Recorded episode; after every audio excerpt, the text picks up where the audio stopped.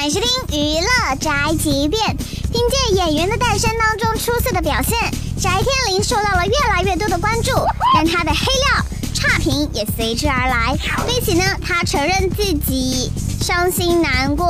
对，很多人会盛传我的脾气不好。作为艺人，我觉得这确实是我的一个烦恼，是因为好多人就是在不了解你的时候啊，给你定义一些标签之后，然后的越传越广，越传越越广。可是我又好像没有什么解释的动机，嗯，所以只能接触我的人了解我，然后，然后我的合作者了解我，然后喜欢跟我继续合作就好了吧。它确实是一个我的烦恼，嗯，但是你又不能对着所有人再去解释什么。我有的时候啊，看到了之后心里难过，难过了之后呢，我就会解释，解释完了之后就会被更多的团体们就拿来说的更更严重。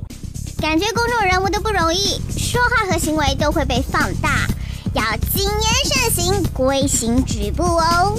这就是本台饭桶发来报道，以上言论不代表本台立场。